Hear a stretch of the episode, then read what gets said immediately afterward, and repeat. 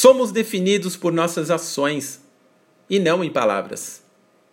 Trago aqui um texto sobre esperança, onde diz: A esperança é como uma flor que floresce sem se importar com as circunstâncias ou com quem a está observando.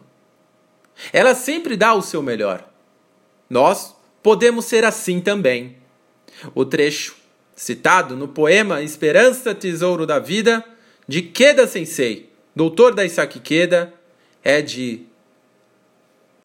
Vangari Maathai, ambientalista africana. Vivenciamos uma época de muitas incertezas, incertezas sociais, e apesar da visão pessimista que muitas pessoas têm, existem muitas outras em busca de um propósito de vida que traga esperança.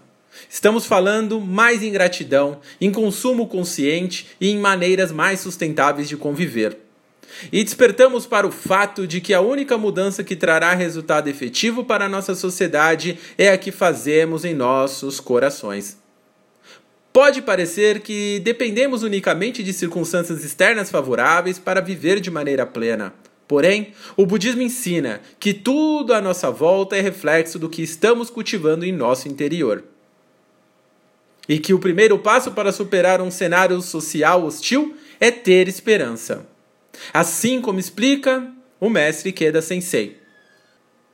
Dizendo: O pediatra e educador polonês Janusz Korczak que lutou com toda a sua vida para proteger as crianças sob seus cuidados durante a Segunda Guerra Mundial, declarou: Um adulto maduro é alguém que sabe o motivo pelo qual está vivo. Quais são seus laços com as outras pessoas, sua relação com a história humana e age em conformidade com isso. O importante é que tipo de convicção e filosofia nós prezamos e que tipo de ação tomamos com base nelas. Vivemos numa época turbulenta, num tempo que necessita de mudanças. A sociedade também deve mudar e se transformar numa sociedade que confia no apurado senso de justiça dos jovens e aproveita sua capacidade de entrar em ação. É errado considerá-los como crianças ou mesmo olhar com ar de superioridade para eles, pensando: juventude, que dias estes? A esperança é outro nome para a juventude. Quem vive com esperança permanece sempre jovem.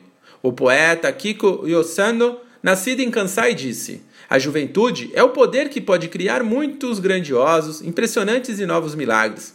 As palavras de Confúcio Respeite o jovem nada mais são que, uma expressão de admiração e respeito à juventude. Somente aqueles que conservam essa juventude, mesmo com certa idade, levam vidas eternamente renovadas e revigorantes. Aqui poderíamos facilmente substituir a palavra juventude por esperança.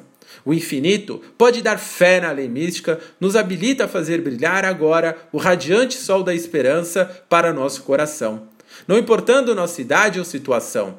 Portanto, mesmo que ninguém note ou se importe, você deve sempre cultivar a esperança em seu coração. Isso fará você olhar para os fatos com uma visão renovada e não permitirá que seus sonhos e ideias de um mundo melhor envelheçam com as circunstâncias mutáveis dos dias. Assim como disse o filósofo e linguista Noam Chomsky, onde ele diz: se você admite que não há esperança, então você garante que não haverá esperança. Se você admite que há um instinto para a liberdade, que existem oportunidades de mudar as coisas, então há possibilidade de que possa contribuir para a construção de um mundo melhor. Esse incentivo está no Brasil Seiko, jornal da BSG, na edição 2119 do dia 11 de fevereiro de 2012, no encontro com o mestre. Espero que esse incentivo tenha sido útil para a sua vida.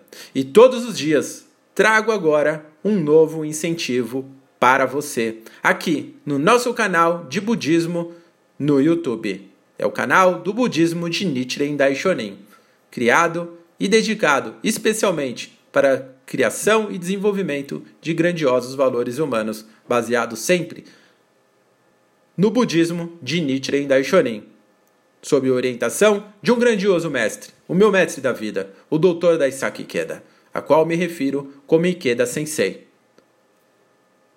Gratidão e vamos vencer!